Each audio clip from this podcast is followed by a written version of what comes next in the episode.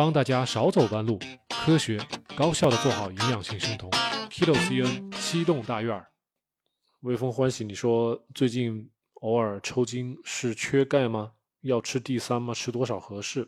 往往不是缺钙哈，其实抽抽筋的话，往往是缺镁、缺钙的情况比较少啊。一般我们人是很难缺钙的，但是你要看你平常饮食是怎么吃啊。如果说一方面蔬菜吃的也不多，肉呢你也老是尽量的少吃、少吃再少吃啊。然后呢，对坚果啊，我们说的一些含镁丰富的一些坚果，你吃的也不多。那么在很多情况下，你会缺镁，镁缺乏了之后也会产生腿抽筋啊。但是当然，其实腿抽筋跟各个方面都有影都有影响。像你说的钙，其实也是一方面。所以你看，嗯，你看你的钙平常吃没吃维生素 D？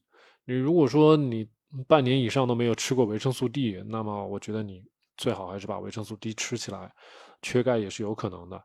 啊，缺镁的你就看看你之前的饮食符不符合我们说的那些，呃，对镁的丰富的食物的要求。你要是没吃到，那你也应该去考虑一下补镁。所以一般来说，呃，腿抽筋了，我们都会去想，钙呀、镁呀都有可能造成啊。像我平常跟一些朋友做咨询的话，直接会让他们去把那个抽血的报告给我看。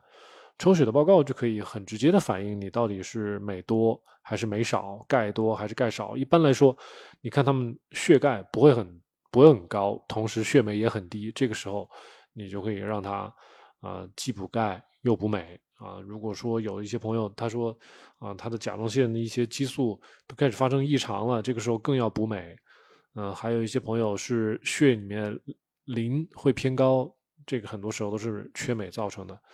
所以更多的时候是通过你过往的饮食的习惯来判断，嗯，而不是说啊，我抽抽筋了就马上去买补买镁剂啊，我抽筋了马上去买钙的补剂，这个其实都是乱抓，抓对了那你就就抓对了，抓错了呢，你可能又得啊再去买别的补剂，就是这样子。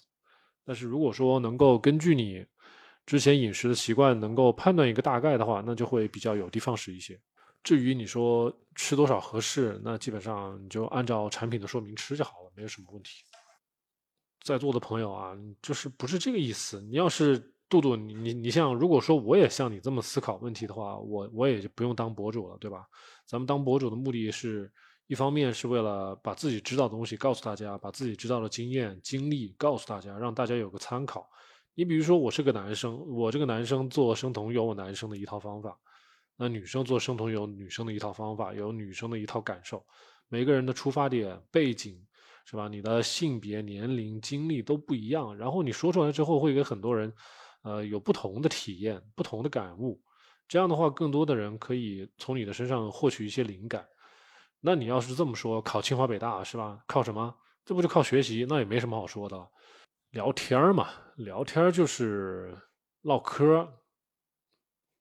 唠嗑呢，就是大家自己畅所欲言。其实更多的时候，我作为一个主持人，串串场就行了。有很多时候可以大家自己发挥啊，不要把每次直播当成是我一个人的独角戏。其实我也不想一直这样子，挺我一个人的内容是有限的，而且我一个人的特点能说的东西也是有限的，维度也是有限的。嗯，而且这个科普嘛，科普。能够打动大家的也有限，是吧？不是每个人都像咱们这样比较理性，都从啊科学的思维角度来来来思考问题。但有时候你们从一些感性的角度给大家一些灵感，啊，会触动更多的人啊。好，杜杜，你说前一阵子你的亲身体验是天热不想吃肉，然后看到群里有人说断食，然后你就索性断食啊？这个我不太鼓励啊，没关系，这个看您自己。啊，就是我们现在直播间的所有的人，就是如果，呃，我可以告诉大家，作为男生嘛，因为我自己自己断食已经很久了，我都是一日一餐这样子做下来，呃，体脂率已经比较低了。但凡在座的朋友，如果你的体脂率低于百分之十了，我觉得你就可以不需要很频繁的去做什么断食了啊。啊，除非你真的是对自己的身材很有要求，是吧？你是大明星，你是网红，呃，你是模特，你是女主播，那么你可以偶尔断断食，然后长时间断食在我们频道是不推崇的啊，就超过三天的断食我们是不推崇的。所以你你说偶尔断食个一天两天，我觉得看你自己喜好，你觉得舒服你就断，是吧？呃，但是这是个人的事情啊，我也不希望大家就是看着谁眼红，你去你去刻意的去学人家，这样子也没有必要，是吧？你保持你自己的一个节奏。你像我自己，我就一日一餐，我从来不搞一日三呃三天断食的，对吧？贵在坚持，你一日一餐坚持个一年两年，你的体脂率一样很低。不一定去赶那个什么，非得要什么三天三天的断，没有用的。而且呢，你可能还会面临很多一些什么肌肉的一些问题啊，还有一些食欲的问题啊。而且断食，你对身体的营养的储备是一个考验。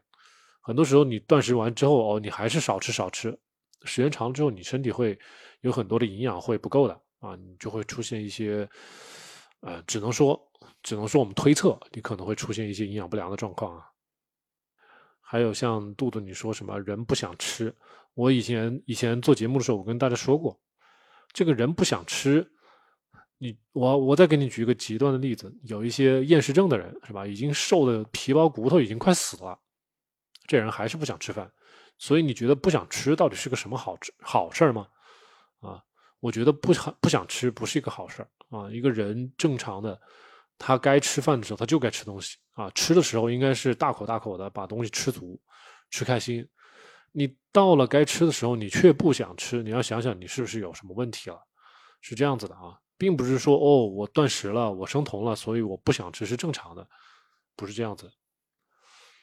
我们深圳大概上个月的时候，连续报道两个新闻，那些小姑娘、初中生。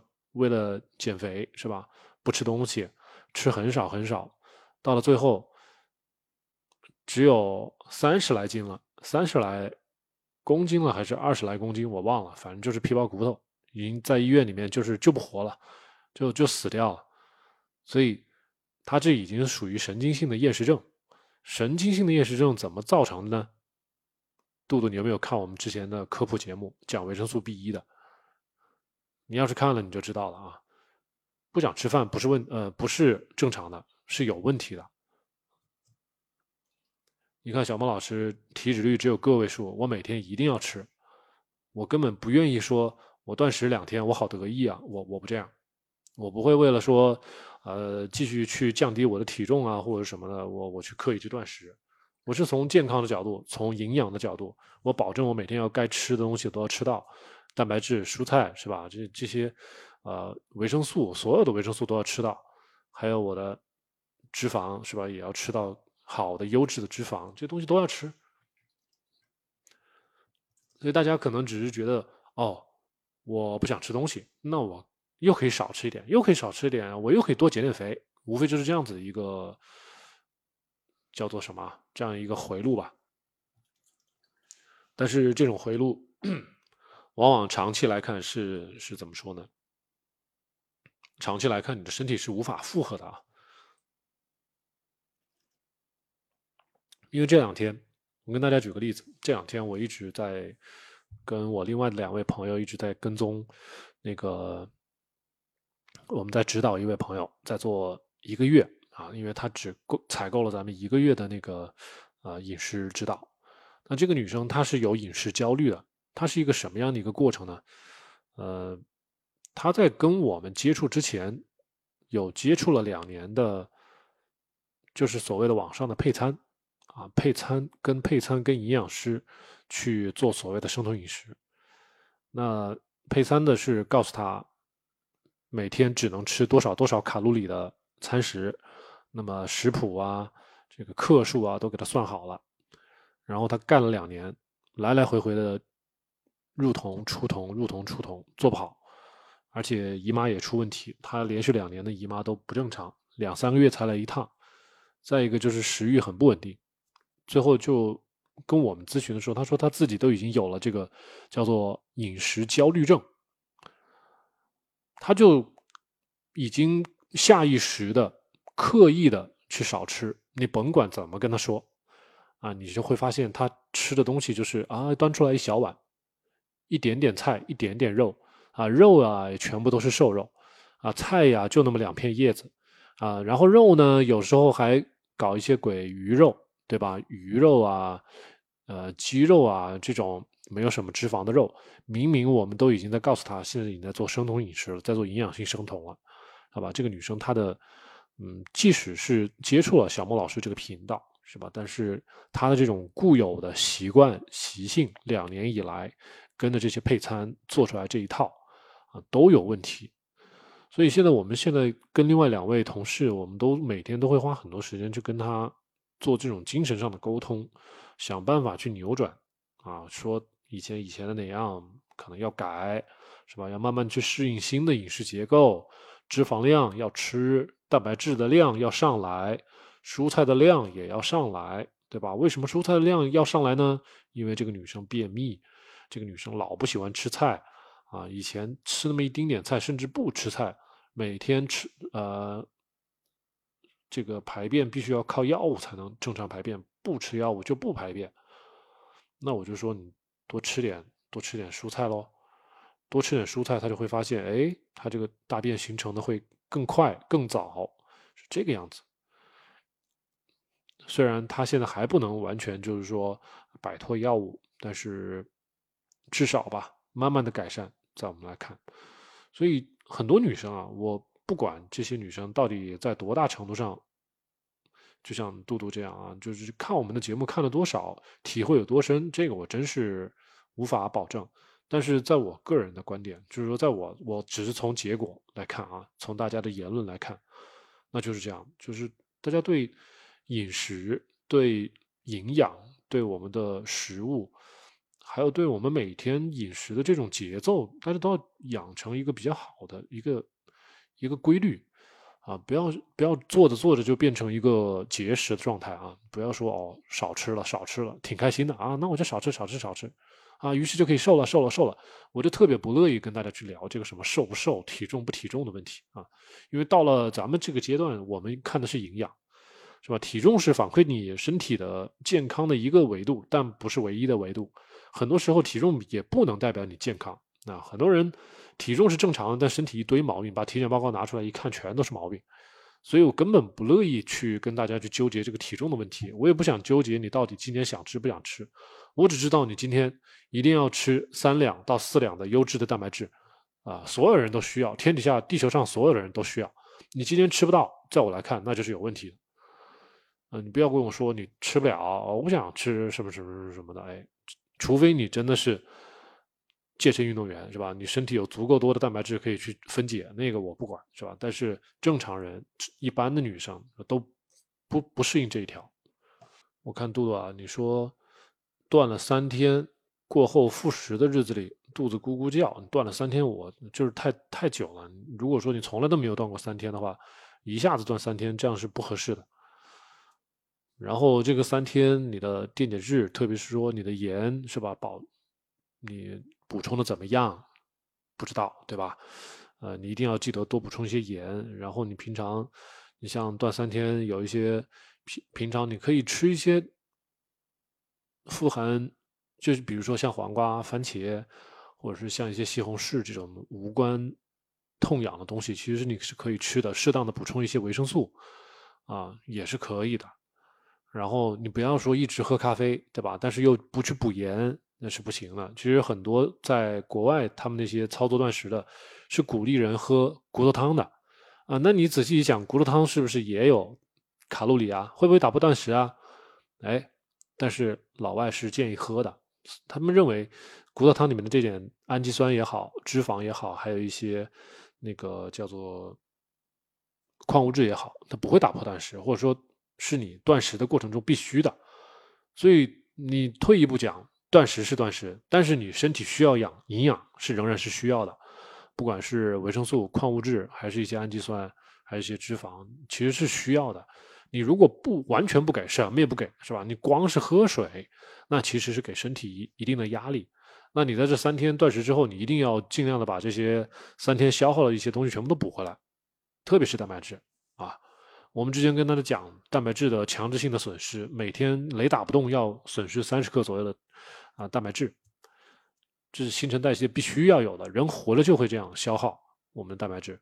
啊，你这三天断食消耗了自身的储备，即使是用了咱们的这种呃自噬啊一些其他的一些功能啊，但是该恢复的还是想凭着你的食欲，你该吃多少还是吃多少，回来这是复食的时候，隔日一餐。我们之前讲过，讲过那个断食的一些科普啊。隔日一餐虽然是一个办法，但是很难坚持下来，所以基本上长期来看，隔日一餐不如一日一餐啊。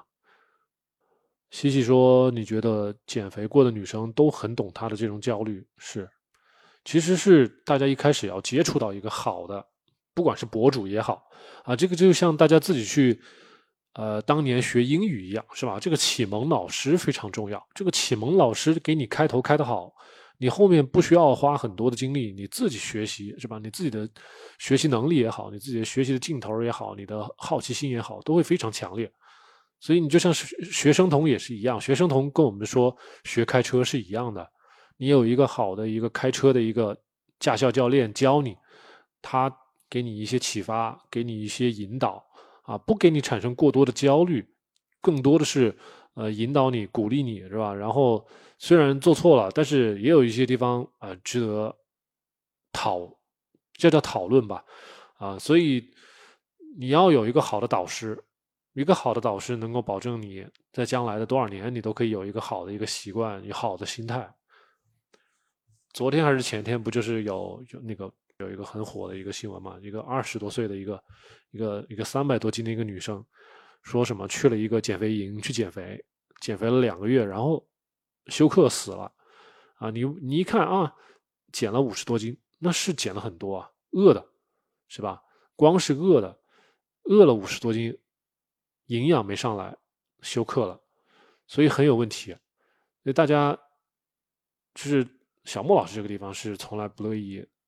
把减肥、减重、体重这种唯一的这种维度放在第一位，是吧？大家去网上去搜这些什么生酮相关的一些视频，基本上所有的博主都是在把目光放在体重这一个维度上，没有太多人跟你讲营养，是吧？你做生酮怎么保证把营养也做好，而不要牺牲自自己的健康？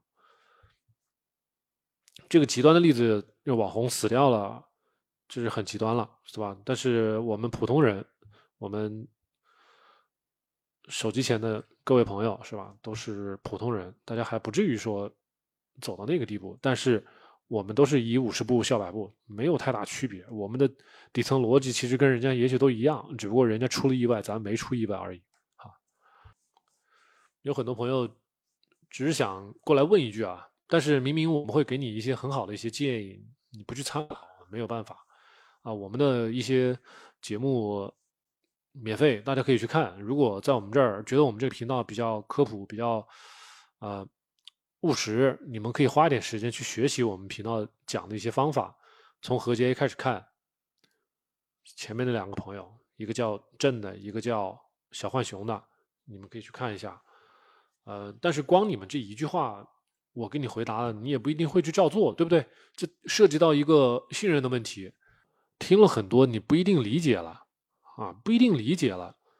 你会发现每个人的理解能力不一样。你不要说你都听了，我们很多朋友听了三遍、四遍，每一遍都能把这个节目里面再能得到新的知识。所以你可不要说我听了一遍怎么怎么怎么啊，怎么怎么怎么。这个节目内涵很深的，你能不能完全了解那是另外一番作用。我也，但是我也能返回来告诉大家，有很多朋友听我们这个节目听完三遍，做了笔记。他就可以做好生酮了啊，可以做好营养性生酮了，一分钱不交，是有这样的朋友的，有不少这样的朋友。很多细节，你比如说，哎呀，吃不饱，你吃自己吃的这个东西，蛋白质吃够没有？对吧？蛋白质吃够的同时，你的脂肪比例是多少？对吧？每天吃蔬菜吃了多少？然后你用的油是什么油？你吃的蛋白质是什么蛋白质？你给盐给够了没有？是吧？然后你平常有没有吃一些乱七八糟我们不建议的一些东西啊？这很多细节，或者我们说，我们再再退一万步，你每天吃三两到四两的猪肝，炒青椒，盐给够，给六到十克的盐，我就不信你说吃不饱啊，我们群里面多的是的男生，整天跟我们喊吃不饱，吃不饱。我说你吃三两猪肝先，哎，三两猪肝都吃不完，怎么办？怎么解释？所以这些朋友啊，就是不要说我们的节目教的方法不管用，是你们没有 get 到啊，没有 get 到呢，可以多看几遍节目，也可以找小萌老师咨询。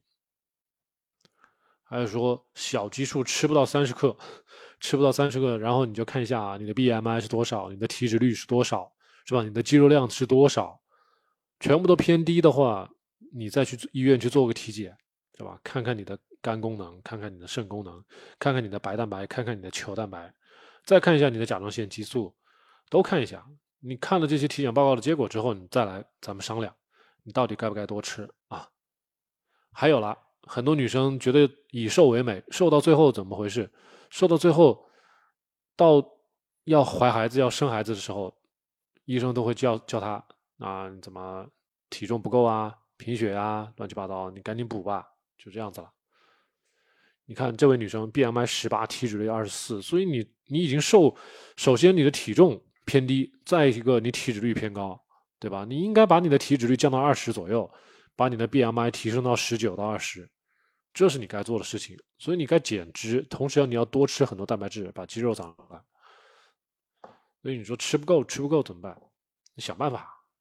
是，我觉得你这是，这是你自己可能这跟我们前面啊聊到那个什么神经性厌食的那种可能是，它这个是长期的一种饮食习惯造成的。你说你不想吃，真的吗？不一定，是吧？你的身体是需要的，但是只不过是你的脑子刻意在不想吃。就你自己的大脑在告诉自己少吃，但并不是真的身体不需要。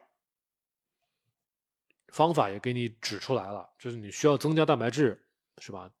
减少脂肪，但肯定是前提就是你要把蛋白质加上去。你不要说哦，我要多吃点蛋白质，我要长体重了，我是不是就因为长了体重所以就长胖了啊？这样真的是你要扭转这样子的一种思维惯性、思维习惯。你可以看一下，我们有一些节目啊，就是我们崔小娜吧，我记得是崔小娜说的。前段时间五一的时候放假回去吃了很多肉，长了，呃，没有长，不是不叫长体重，是反而还掉了体重。这是什么意思呢？就是你自己多吃一些肌肉之后，肌肉本身会提高咱们人体的基础代谢，反过来又能帮我们更多的消耗脂肪。所以这是一个一举两得的事情，所以我我不知道这个小浣熊，你这位朋友，你到底平常是吧？除了看我们的节目，你还看谁的节目？所以你不要在脑子里面有太多的这种观点在打架。你既然信我们节目，那你就跟我们节目来。你不要说啊，小马老师要多吃脂肪，呃，说小马老师说要多吃蛋白质，结果别的呃博主又说吃蛋白质要唐医生啊，唐医生所以就要长长胖了，就要变肥了，哎。你得要想，你在脑子里面自己要有一个判断啊，因为我们不去负责帮大家去啊评判别的博主到底说的是对还是不对，我们只帮大家去呃，就是跟着我们的方法来得到一定的一个效果，可以的，我觉得可以吃，只不过我是建议就是不要单独吃芝麻酱了，这个单独吃又没有又没有盐，又没有一些膳食纤维，你光吃芝麻酱你会吃多少啊？吃一勺吗？我不建议啊。就是说，你你想嘛，芝麻酱就是无非就是把芝麻给磨碎了，那你相同的，你还不如吃几个核桃呢，对吧？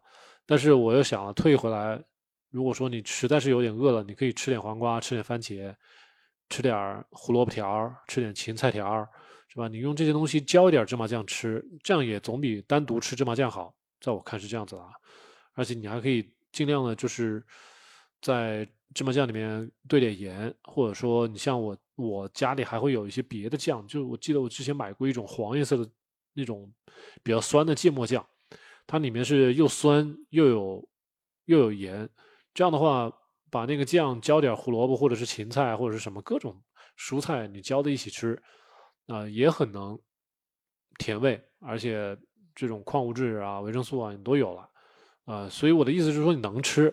就你确实饿了，你就能吃点东西，但是我就不建议说只吃芝麻酱。那你把能最好能吃点别的东西。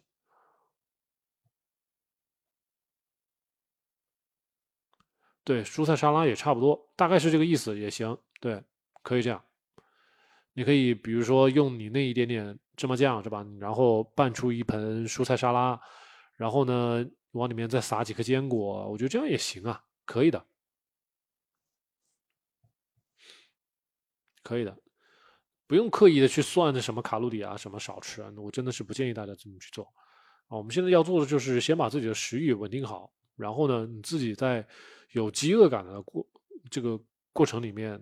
你可以做两件事情，你比如说，你要硬扛饥饿，是不是？硬扛饥饿，特别是像晚上这种时候，你硬扛。呃，你像这个叫魔女原子，因为我不知道你早晨和中午你吃的食物的这个量是怎么样，也许你这个量不够，所以到了晚上你才会饿。一般人其实说一天，或者说你这个一日两餐可能进展的比较快。你像做生酮，你最好能够做满。两到三个月这样子，你再慢慢过渡到啊一日两餐，而且过渡到一日两餐，也不是说我之前一直都是一日三餐，然后突然啪从某一天开始全部都开始一日两餐了，也不一定的，是吧？有些人的食欲是波动的，或者你有些人的这个体力体力付出是有波动的，那么有时候还是要回来做一日三餐啊。那么为什么我们之前有？你如果把我们的节目都听过的话，我会告诉大家，在最初最初的时候，可以先学好做这种五二断食。啊，你只是在一周的时候，一周七天里面挑两天做一下两天的，呃，那种一日两餐，其他的时候还是一天三餐，然后再慢慢慢慢慢的把这个一日两餐的时间几率越拉越大，啊，这样你才会慢慢的适应一日两餐。否则的话，你可能突然从一日三餐切到一一日两餐，你就。就会觉得有点受不了，这个有点快，是吧？你这个速度太快了，你当然会觉得到了晚上又会饿了。呃，不是说一日两餐就不好，对吧？也不是说就不能一日三餐，而是大家做这个事情要循序渐进。这个人是一个说白了，人体是一个很既先进又落后的一个生物体，是吧？先进是先进在我们的脑子实在是太发达，很厉害，是吧？但是落后又落后于我们这个生物体 DNA 是。啊，几百万年前形成的这一套老旧的系统，所以有很多生物的这种过程，生物生理的这些过程，你是没有办法跳过去的，你是没有办法凭大脑的意志力去克服的，是不可能的。有很多时候，我们都是在费很多口舌，在告诉大家为什么我们要这么去做。因为其实方法我已经在节目里面告诉大家了，无非就是。大家不乐意按照小莫老师的方法来做，对吧？每个人都有自己的理解，有自己的想法，觉得呃，我这么做也许能够走一条捷径啊，我那么做也许能够更快一点儿，或者说我偏偏不爱这么吃，我偏偏不爱那么吃，嗯，总之会付出一点代价。但是呢，遇到问题了，我们肯定还是会这么去建议大家去修修正的啊。啊，这个不掉秤的一些朋友就不要跟我吐槽了啊。这个既然不是我指导你的，所以不要问为什么不掉秤。为什么不掉秤呢？你可以多看一些节目，有哪些因素导致不掉秤？这个倒是有很多的啊。但是其实每个人的做法都不一样，你怎么操作的都不一样，没没有太多一概而论的东西。我们咨询很多女生，她不掉秤，其实最后发现这些女生全部都缺缺铁、贫血、缺维生素 B 十二、缺铁，各种的维生素的缺乏，她都贫血了，你说她还怎么怎么减重？有非常多的，所以我建议大家自己，除非是真的是很懂这一块，很懂这一块，能够自己给自己把脉，是吧？不然，你要么就去医院多做一些检查，了解一下自己身体处于一个什么样的状态。你只是不不需要告诉他，呃，医生你在做生酮而已，是吧？你把你该做的体检项目都做了，你身体处于什么亚健康状态？有哪些指标不正常？啊，你身体有哪些感受不正常？你不要说这个感受都是生酮给你带过来的，不是的，是吧？营养性生酮做好了之后，你看小孟老师做了五年六年都没好好的，我们很多女生做了四年三年都是好好的，姨妈也都是正常的，为什么你不好？是吧？那都是要我们说，那就是你可能在细节操作没做好。在营养没有做好。哎，你好，燕子。听到，听到，燕子。小莫老师。哎，你好，你好。你好，你好。喂，小娜，你好。空旷就空旷了，你好，燕子姐。你好。哎，你在哪里呀？哪个城市？我在河北的保定。哦，是北方人的口音。是吧？是是。这个燕子说话怎么有？这个燕子说话怎么有点那么那么那么阴柔啊？阴柔柔吧，不是阴柔。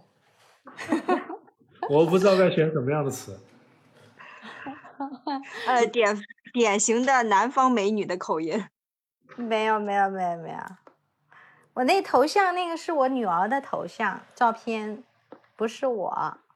哦哦，我没有仔细看，其实我我只是看了一个背影。再说那也只是一个背影。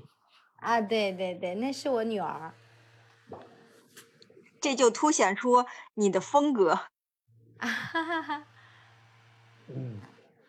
我们家生了一个女儿，我们这个女儿就比较土匪一点，因为她妈妈是湖北人，我是湖北人。哈哈哈这样这样子，小孟老师，我给你汇报一下，我今天哎在群里有跟你说过我妈妈的情况吗？那我下午本来嗯，因为她跟我住的距离开车可能要半个小时，那我今天下午呢给她打过电话，她说她这个瞳疹呢已经慢慢的在。呃，就是颜色有暗了，慢慢要再消退了，我就没有过去看他。那他还是这才发一天吗？就这么快就退了？不是已经有一段时间了，有半个月了，他就陆陆续续的会一直在增增加这个同疹比较多。哎，然后我妈妈她情况是这样，她在四年前她做过那个乳腺癌的切除那个手术嘛，嗯，全切的手。喂，哦，喂，听见，同他能听见，能听见。燕子那边有点，有点。喂，听到了吗？好，你再重新说一遍，你再重新说一遍。刚才说四年前怎么样切除，然后呢？啊，然后他这一次就是因为他的同疹爆发的比较多的，就是在他这个切除的这个相关的在左侧的手臂上。同疹比较多，可能跟他的啊，是在手臂上是吗？手臂上，然后身上、背上也有，但左手臂特别明显，因为他这个淋巴系统切除以后，排毒啊什么的肯定是比较不通畅的，所以说跟他这他的这个乳腺癌也是有一定的关系的，比较明显。那我我但是他他说行呃今天有好转多了，他自己也吃了维生素 B、鱼油还有地他都有有吃了。那个维生素 B 就是在社康买的那种。对对，就一瓶三块钱那个，然后呢就是一天吃三个，他自己有在。他说因为是水溶性的，他说。水尿液排出比较多，然后他自己就下午再多增加多吃一次。我说没关系，反正多余的你这个也能够排出体外，没关系的。嗯，那他自己还是蛮有信心的，因为他是除了要抗糖，他还要抗癌，他是有两种两两个要做的事情。那通过这次能够把把他这个将近二十年的这个血糖。给他逆转过来，他自己是增加了很很大的信心了。哎，所以说我我他他十十五天前，或者说他半个月前出疹子的时候，他没有嗯在刚开始的时候就告诉你吗？他跟我讲，老人就是这样，他有什么难受，他都自己忍着，他不说，哦就这样很讨厌嘛。他就是受不了了再告诉你。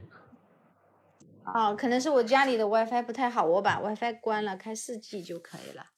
嗯嗯嗯嗯那今天我我听他这么讲，我觉得他还是呃挺勇敢的。我妈妈真的挺勇敢的，她她自己判断自己是出了同疹，但她没告诉我，以为可以忍受的过去，就是到了忍无可忍的时候跟我说了，说了以后她自己也也听了课以后有慢慢调整，然后我觉得挺好的。啊，那下午我有跟她说了，说关于吃绿叶蔬菜的这个这个事儿。那他他说他是有多不喜欢吃绿叶蔬菜吗？不是，他最近就是说他有感觉到生酮以后这个牙龈牙齿，他说感觉有一点浮起来的感觉，就是说会感觉口腔不太舒服。就是咬那个绿叶菜子的菜的时候呢，他会感觉比较无力，菜梗啊什么，他会感觉不太好咀嚼。所以呢，他最近就买了些瓜类的菜在吃。那呃，你妈妈平常就是说，我先不谈生，就说生酮之前吧，他吃嗯，菜吃的多不多？也不管是说，是这样子，他就是因为糖尿病引起这整个牙周病是比较严重的，糖尿病它会嗯引起牙周病。嗯所以他的这个整个整牙齿是比较没有力气的，因为他整上侧上排和下排都整排的摇晃嘛，血糖的影响嘛，嗯所以他的牙齿是比较没有力气，不爱咀嚼。嗯嗯，这样其实你妈还是还是其实也挺有必要补一下维生素 C 的，就是跟有社康有里面的维生素 C，你让她一起去吃的，对啊，有有 C 有吃，因嗯。为 C 本身是可以可以缓解这个牙周病的，他已经让他嗯。吃了一段时间了，而且是比，较大剂量的，嗯，一天吃多少克？他可以吃到七克、五克、六克、七克，他都可以吃，他可以忍受。慢慢的，我有给他加量。嗯，反正我给你举举一个例子啊，就是我看过有很多女生吃这个维生素 C 量，就像你们说的，好几嗯，克好几克的吃，七克都已经算比较多了。但是这个就看你们吃多久，但是你要平常隔三个月左右，你去检查一下肾脏会不会产生结石。不要说是哦，生酮引起来的，因为这个 C 大剂量的话，呃，你也不要说都是通过尿液排出，你想从尿液排出，它要通过肾脏，哦，呃，或者说有些人他是什么要要粪便啊、腹泻啊，那不是不是完全都从粪便里面出去的，所以我咨询两个女生，她们吃的剂量都不算是很大，一克、嗯，两克、三克这个样子，但是基本上肾脏都有那种草酸钙那种淤积，它还不，算是结石。有一个女生是结石，有一个女生是泥沙状的淤积，所以这种胆固醇结晶或者是叫草酸钙的一些结晶，它你除非做活检，你才知道到底是什么成分。但是很多时候它是没有刚，它没做生酮，它都已经有了，这就可以完全判断是做那个喝喝维生素 C 喝太多造成的。因为维生素 C 它能影响我们尿酸，它会让尿酸往上走。哦，然后也会让我们的那个草酸变往上走，就是草酸，维生素 C 在体内代谢的一个产物就是草酸，然后再会它会在我们的肾脏能够让我们的尿酸重吸收这个回路能够增加，它相当于你该排出去尿酸，你因为大量的维生素 C，它又给你重新吸收回来了。那它就是变成有一也是一种竞争关系是吗？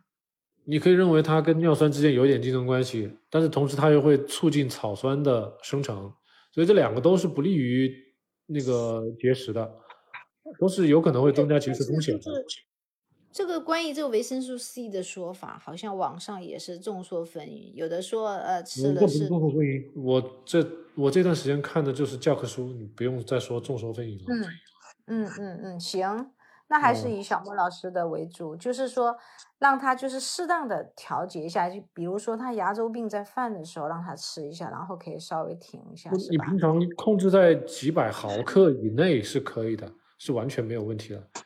就是正常的几百，毫克，你不要超过什么，你比你你比如说你就吃个五百三两，其实两百毫克是比较安全的啦。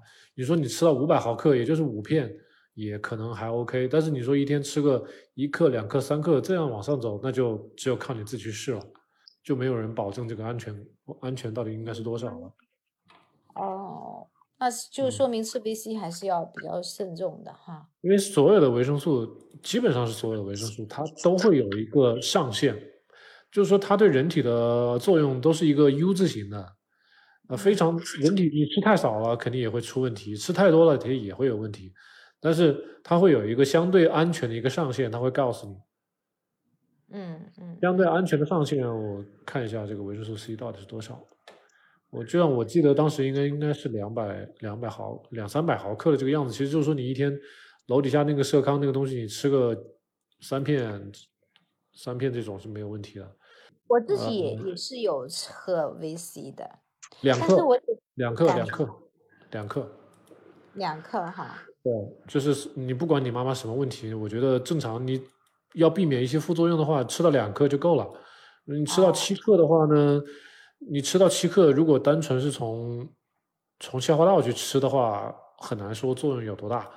他们那种大剂量的，往往都是注射静脉的，嗯，哦，直接吃口服就可能会遇到刚我说的那种结石的一些问题，所以需要为什么说你超过两克之后，你就嗯最最好是三三个月左右，半个半年你能去肾脏 B 超去做一下，哦，好的，好的，好的。嗯嗯嗯，不能闭着眼睛这么吃了，嗯嗯，但是我自己是有感觉到哈，因为从去年那个那个口罩放开之后嘛，家嗯里有的人，包括我身边所有的人，基本上都阳了一遍哈，或者两遍。我女儿在学校可能都都三阳开泰了，但嗯。是我是一直有吃喝 VC 哈，我到嗯。现在为止哦，我也都是每我还得照顾他们，然嗯。后呢，我我感觉这个 VC 的作用也还是真的蛮强大的，看有用，你只要保持一个平常的一种习惯，每天那种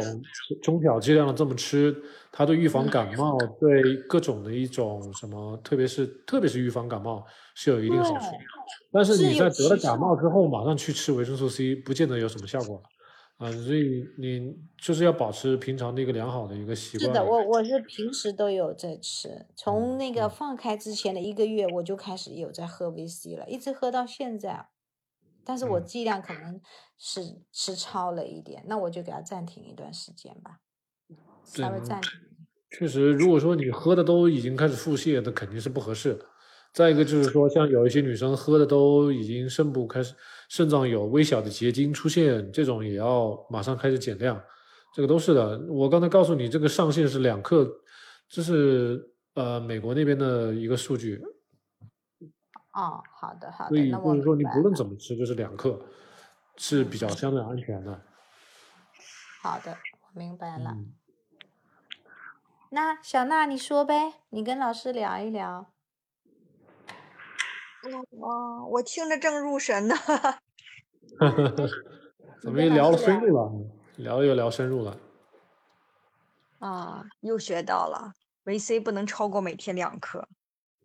嗯呃，就是为什么这段时间我我我没有直播，就是因为我找到一本书，非常的有有内涵，把我之前想知道的内容都学到了，所以花了很多时间在啃这本书，而且也没有啃完，我只是把我关心的两两个最大的章节给看完了。我要是把整本书看完，可能要花更多的时间。想问一下，我有点好奇，小莫老师，你是读英语专业的吗？我我不读英语专业，但是我英语确实可以。不是可以，是太可以了。因为本身的医学类的这些很多那些词词儿，我觉得你你都可能都胜过很多专业的那些医生了。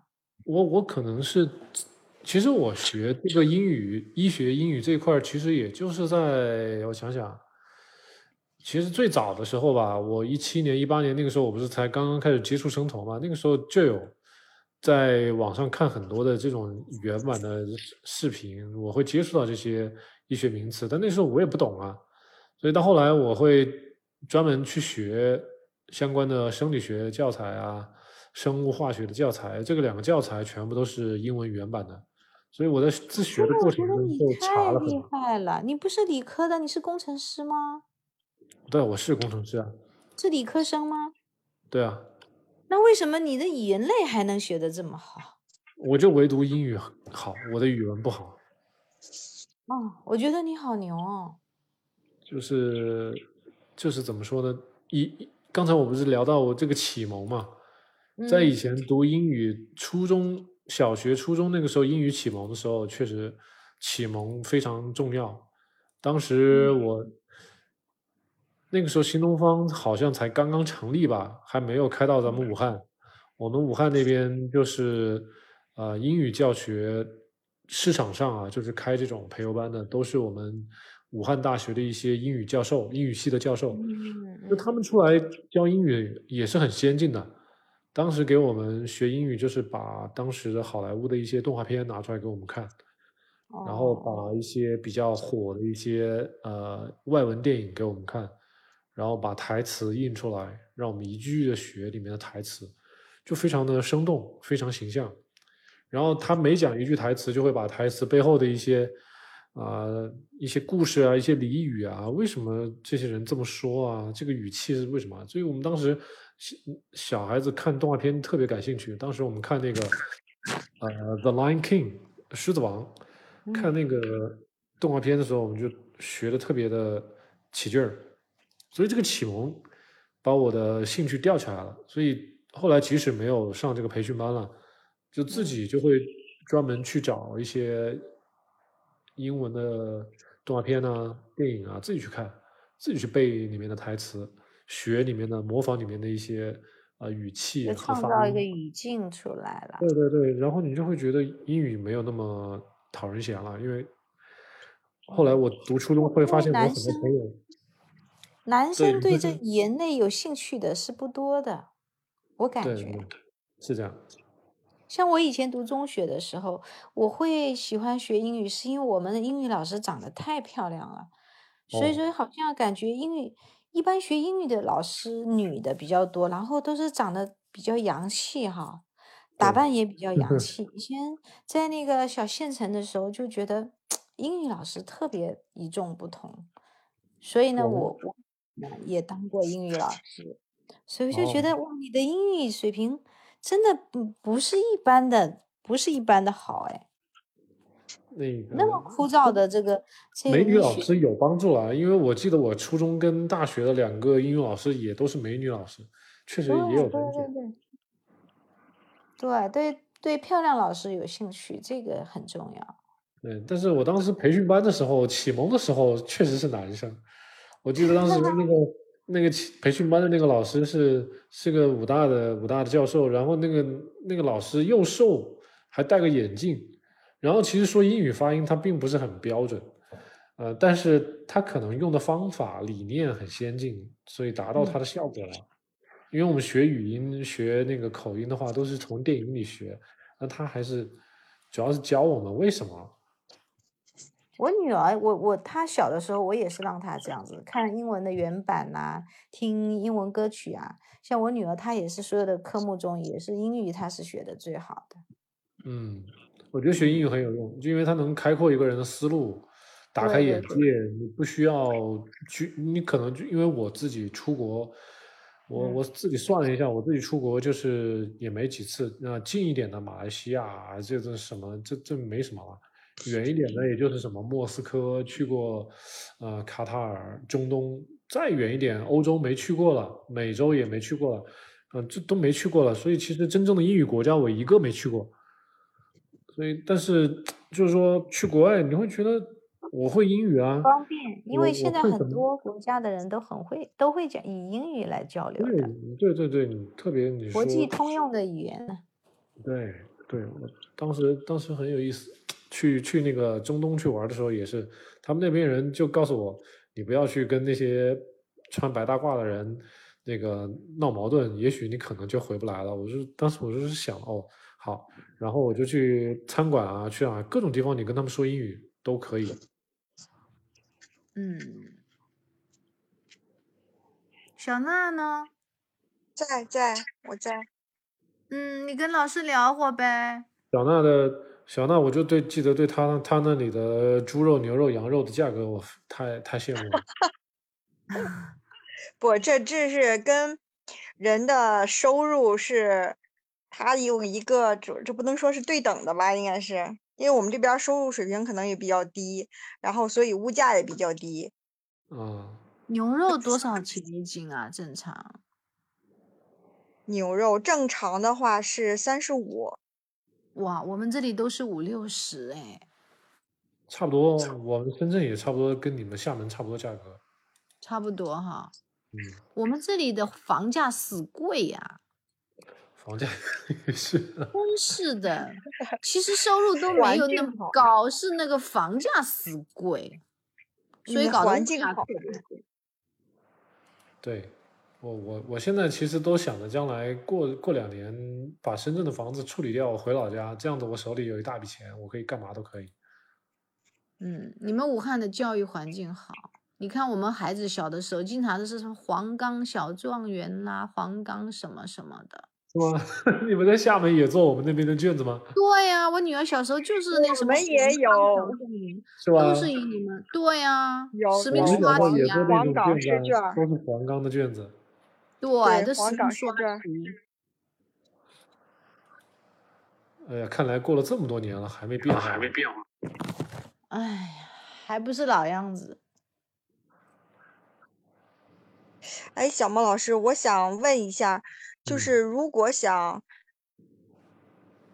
那你说，你看我的那个 BMI 值大概在十九点多、二十嗯之间吧，然后但是嗯体脂率在二十三点二，跟刚才嗯前面的一个人的情况其实差不多的。然后我想，如嗯果是刷脂的话，就是多吃点儿蛋白质，然后稍微控制点儿脂肪，是这样吗？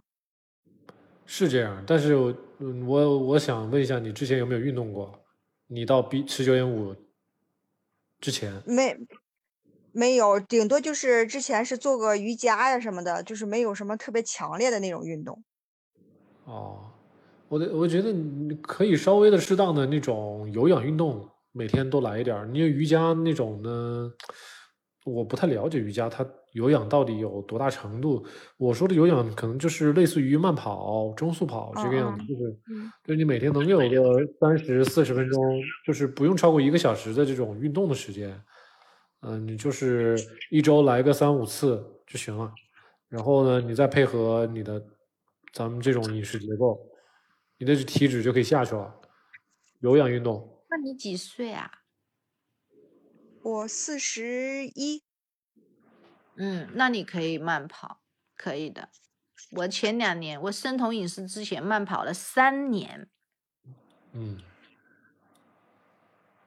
慢跑还是蛮轻松的我当时，我当时其实。是很懒的，最最开始我也不想跑，后来我家里就是买了一个那个什么椭圆机，在网上弄了一台二手的椭圆机，就放在家里的那个呃客客厅里面，然后你就一边看电视一边踩椭圆机就好了。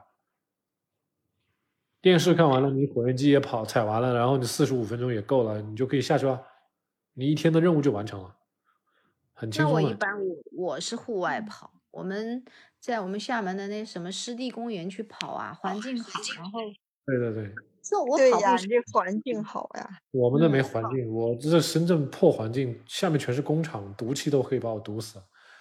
哦，那我我我跑步，但是会会有一点伤膝盖，因为我现在五十了嘛，会感觉嗯膝盖有点不太对付，我所以呢当，时是膝盖不好了，我当时就是因为太胖嘛，我两百多斤的时候，其实膝盖就已经不好了。我现在每次上厕所从蹲下再站起，我就会觉得很吃力的，这个膝盖好不了还会吗了。现在还会，已经过这么多年了，还这样。就是你要是站起来蹲下去也没有问题，但你从蹲下去再站起来这个过程就很有点吃力，就觉得膝盖会使不上力气。对哦，我们这个小孟老师，对，我跟你说，膝盖膝盖的这种伤害是不可逆转的。我感觉是不可逆转的，我感觉是不可所以说这。个跑步要非常谨慎，要要谨慎。对，所以确实是又是大剂量的运动，但一定要吃好。你像很多很多，为什么那些年轻搞体育运动的，后来年纪大一点，他那个各种关节都好不起来了，他都过劳了。是，像我有时候一跑，我会跑十几公里哦，所以嗯，说我就膝盖有一点受受伤了，有一点受伤，就是早晨比较冻，天气凉一点的时候，下楼梯的下地下车库的时候，会感觉膝盖有微微的有点刺痛，我就知道肯定膝哦，盖我不能再跑了。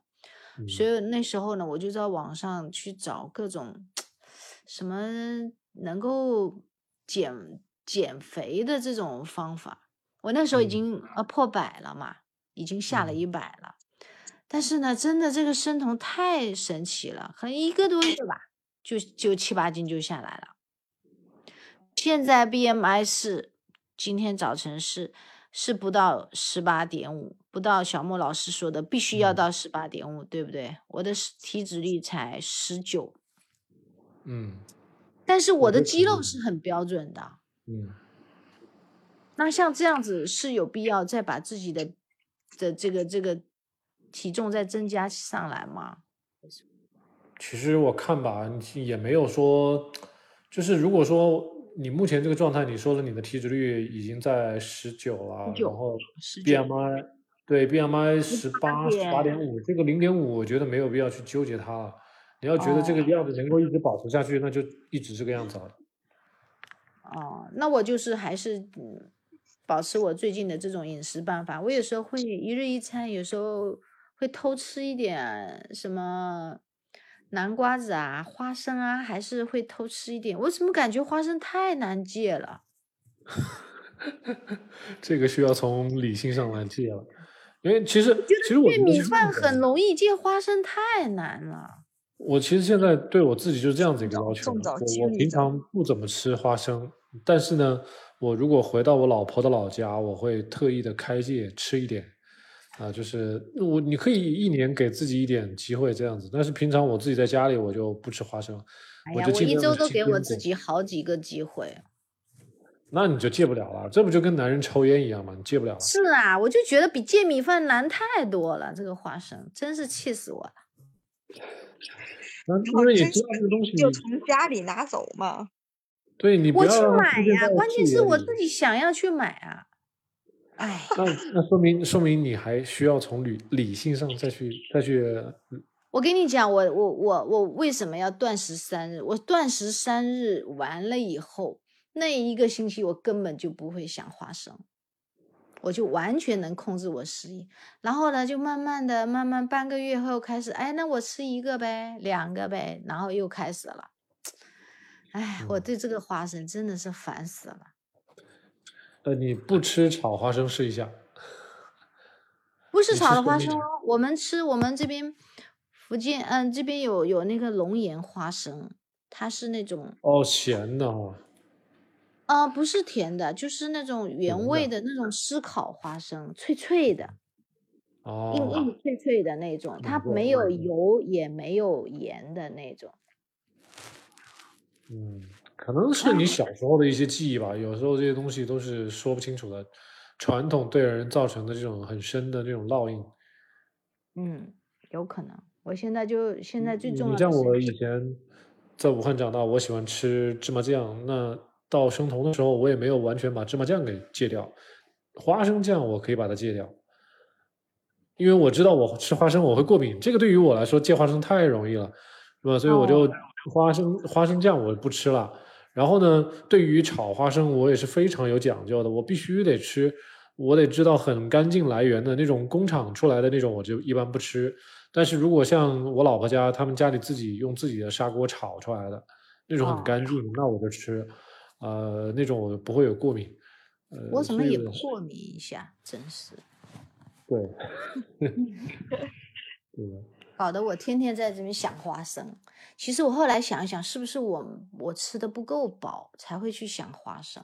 有可能，有可能。嗯，你可以蛋白质，因为你这个蛋白质可以加起来，你可以多吃点蛋白质，吃饱吃满足，啊，这样你饭后就不会这样想吃别的。你一般，你像我，我今天我每顿都会尽量的把蛋白质给吃够，饭后稍微补一点脂肪，这个脂肪呢，我就靠黑巧就可以解决了，一一块三十克的黑巧我就解决了，然后我再喝一点柠檬水或者是苹果醋。呃，柠檬水跟苹果醋它很能控制食欲的，喝完你基本上不会再想吃什么别的了。我喝了，我今天也喝了那个柠檬汁儿，也喝了黑咖，但是我心里想的还是花生。真的是嗯这样，气死我了。那是因为你有机会吃到，你知道吗？如果你家里没有是说你身边就没有这个东西，你就不会想它了。对，眼不见心不乱。我告诉你，我跟我前女友分手的时候，就是把所有东西删得干干净净，啥玩意儿都删掉，一个都不要留，是吧？这个这个这这个太渣了，这个花生太渣了，真是的。我得想办法把它戒了。嗯，它是容易让人上瘾。它要是不上瘾的话，其实它把它放到旁边也还好。最关键是我吃花生，我并没有长胖，所以呢，他麻痹我了，主要是这个原因。那其实你不长胖，我觉得你说明吃的不是很多啊。那这种情况下，你觉得能接受也你可以啊。过分了，我自己知道很多了。因为你不吃花生，你可能还会再吃别的坚果，对吧？你什么南瓜子啊、碧根果啊，什么有些人吃夏威夷果啊，会吃很多，都有可能。但是那些不是是他们是坚果，花生不是是豆类的吗？这豆类啊，对啊，碳水多一点而已啊。碳水它比较高，嗯，哎，气死我了。你已经很瘦了，找一个替代物吧，反正稳定食欲我找了我找了的南瓜子替代它，然后结果是南瓜子和花生一起吃。我可能是没吃饱，我明天开始多吃一点。多吃点肉吧，多吃点肉吧，肉吃饱了，吃点水吧这些小东西就会少吃了。对对，我可能是吃的嗯不够饱。然后你稍微这些坚果吃少了，你就不会有这么有负罪感了。嗯嗯嗯。然后今天晚上吃的花生，明天早上还得空腹来运动。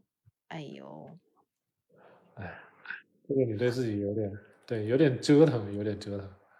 对我觉得我不应该这样。没事没事我就想说，就是，呃，前前上一周我这个蛋白质吃的就是比较注重的多一些，然后就是脂肪减少了一些，然后我的体嗯。脂率就下降了一些，但我也没嗯。有运动啊，什么运动都没嗯有。对，然后我就想，我就我就我想再再试试，再观察一段时间，看看是不嗯。是因为这个蛋白质吃多了的原因，然后就体脂率下来了。然后因为之前也一直担心蛋白质吃多了会不会糖一生啊之类的，但是我现在就想着蛋白质吃多了，它就是长肌肉。告诉你啊，咱们有告诉你啊，这个什么才算多呢？对对对对不对？对对对，是，因为我，哎，我这个平常有时候我咨询一些女生，我也是的，我说你们得多长点肌肉，这个蛋白质得多吃一点儿。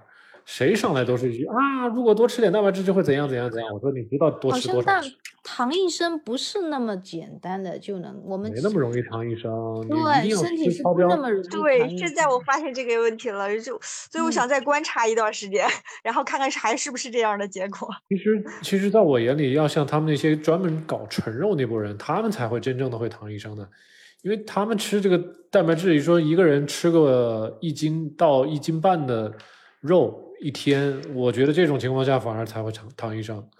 你像咱们这种吃法，吃个半斤，才有的人都不用吃到半斤，都不可能会躺医生的。没那么容易躺医生，嗯它是一个很复杂的一个过程。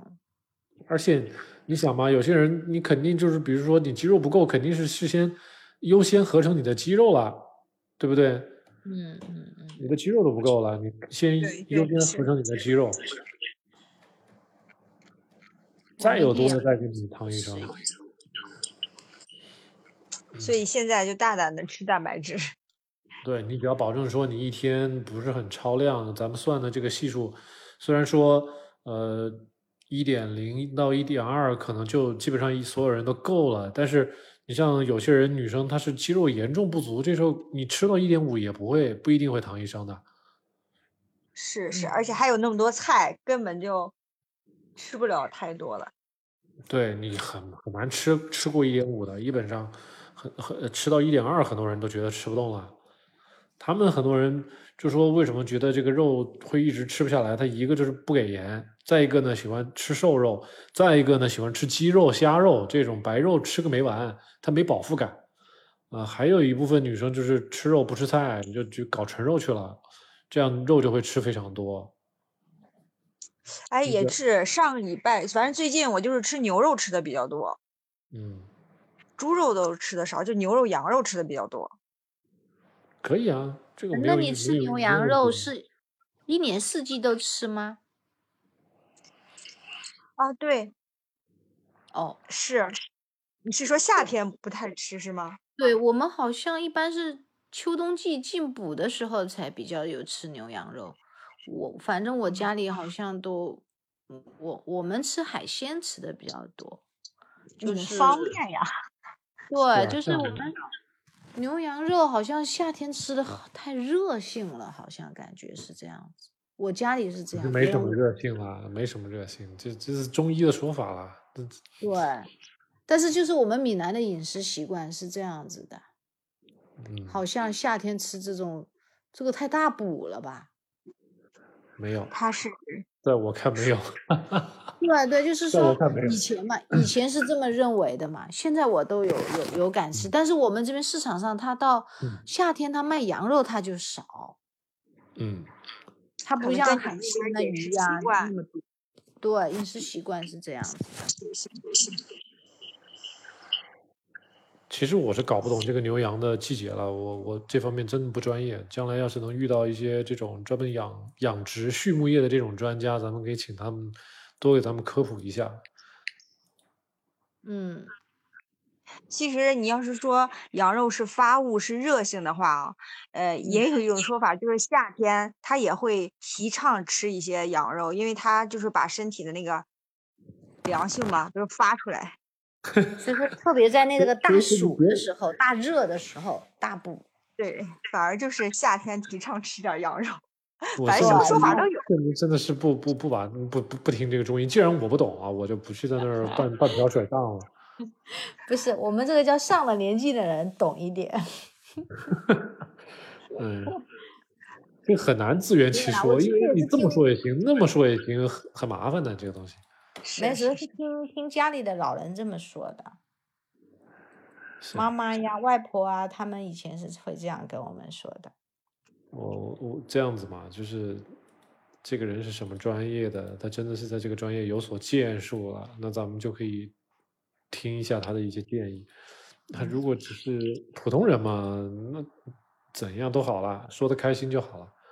对，关键是我们生活中牛羊肉，我们这里比较比较少，然后我我不会做，会有那个味儿比较大，膻味儿比较大，我们不太会哦做这种菜，是这样做的不好吃，没有像猪肉啊、海鲜啊做的那么好吃，这个可能也是一个原因可能。是对烹饪是一个是一个问题。习惯。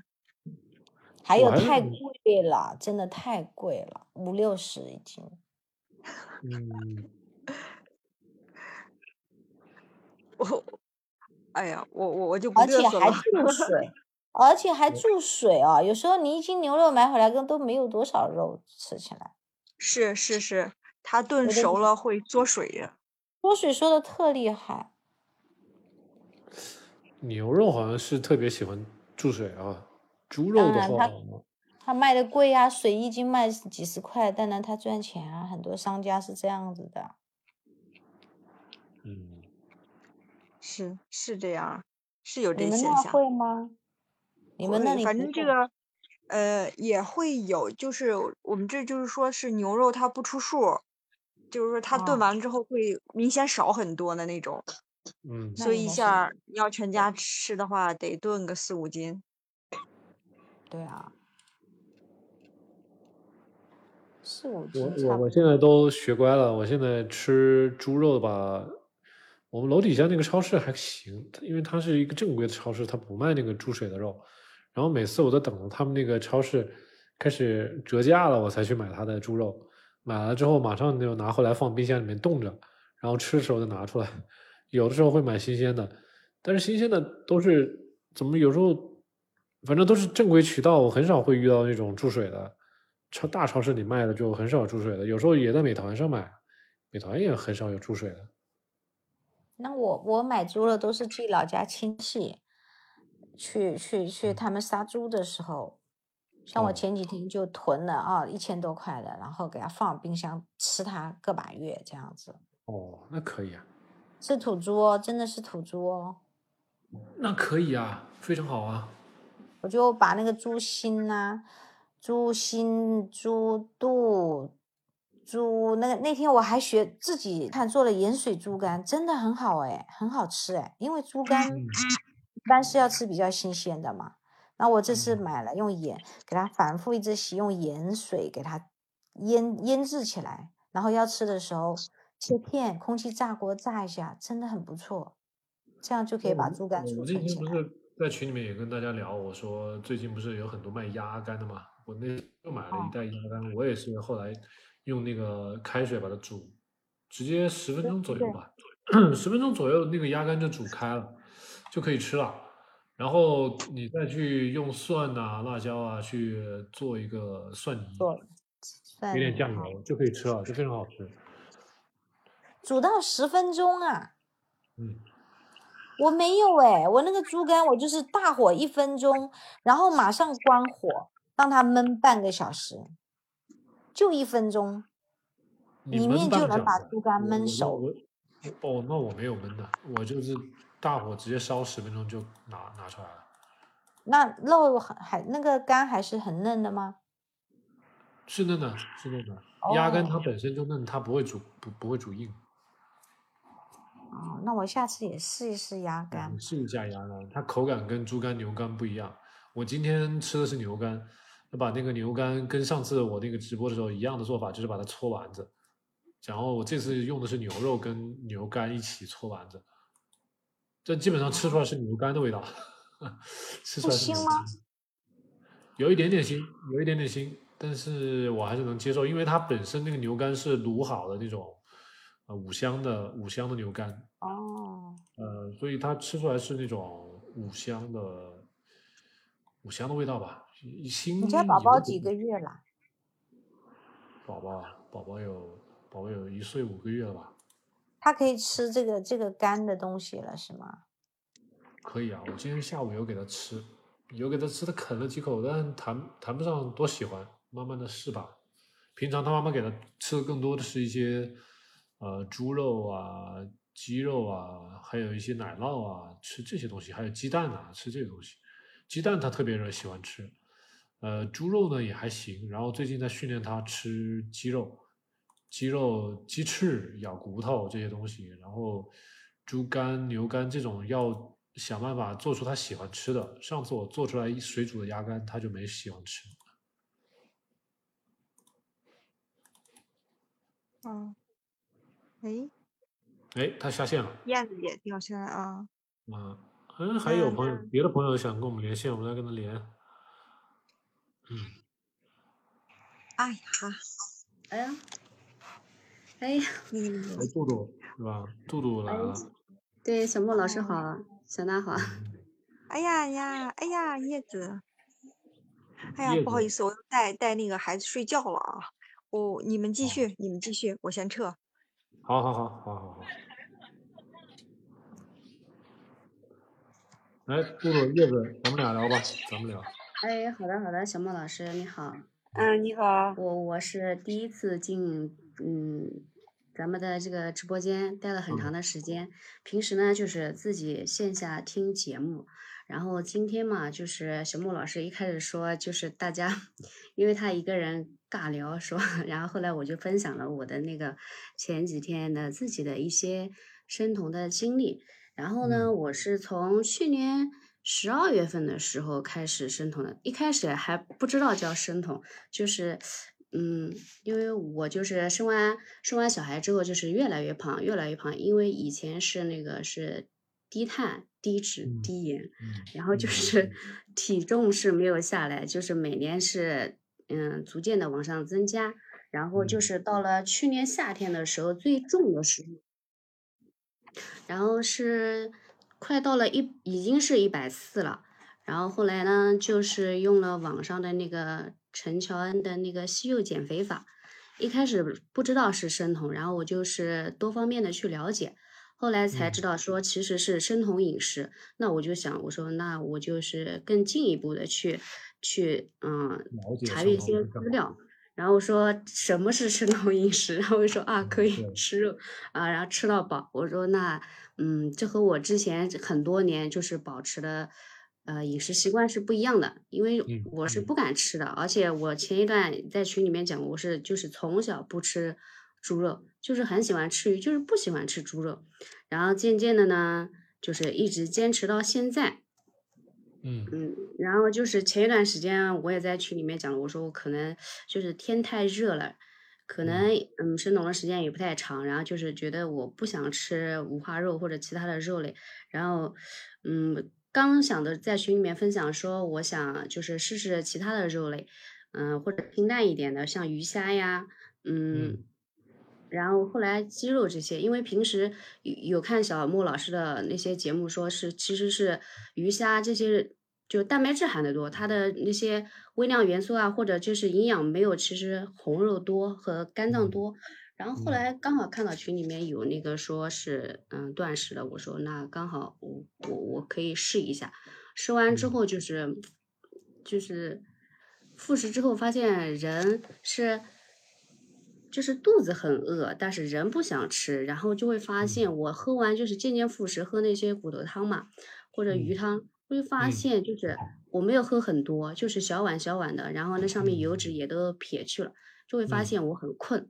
然后呢，我又去看了相关的节目，可能就是说，因为这几天嘛，就是能量的缺失，还有就是可能你蔬菜没有吃，你的维 B，还有一些其他的东西都是是缺乏的。然后就是从从这一周开始，星期一开始就就渐渐的我的食量是恢复的，然后就多吃了。我我以前最早的时候是看你在那个喜马拉雅上面的那个音频，最早的时候就是我控嗯制的，呃肉肉的嗯重量大概是一百到一百五十克，然后是最早期后来。嗯嗯，然后现在是现在可能吃到能吃到两百到两百两百五十克，是这个样嗯子。但是嗯我发现嗯我吃多了之后，我感觉人的状态会比较好一点。嗯，这不是对了吗？好一点那不才对吗？对对对，我就发现好像，呃，最近多吃了它，就像刚刚嗯小娜讲到的那个，好像是肌肉上去了，体脂下来了。以前是真的是不敢吃那么多肉，然后每天还会对，带秤，它很很容易进入一个负面的一个叫什么恶性循环，就是少吃，然后指望它瘦，但是其实少吃之后它瘦不动了，它是这样子一个一个一个恶性循环。而且少吃之后，你说肌肉没了之后，你身体各个地方可能都会有一些，你像女生有很多地方瘦太厉害了，是吧？你这个也不好看。再一个就是可能肌肉少到一定程度，你可能对自己的呃生育功能啊各种方面都可能掉头发呀、各种什么都来。然后如果去一去查一查呢，又贫血啦，少吃少吃的，都都这种问题。姨妈量少啊，姨妈推迟啊，周期不稳啊，都是这种啊。那你哦多吃了之后就不会有了。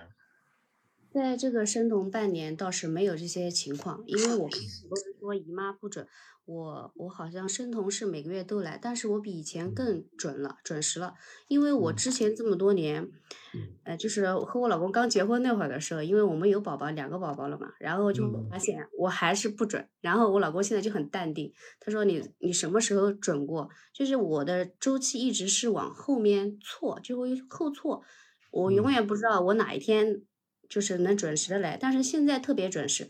刚开嗯。始的时候，嗯，也没有特别准，就是我能每个月都能来，但是现在就是，嗯，就最近的这两三个月就是很准时，就是每嗯。天大概就到那个月特定的时间他就来了，这一点就嗯。是我比较开心的，因为嗯。我也讲了，我一开始的时候就是体重一下子就是从去年的时候到了到了一百四了，然后啊。整个人夏天的时候就是我坐在那就是不运动，我的呼就是喘息就是感觉就是那种。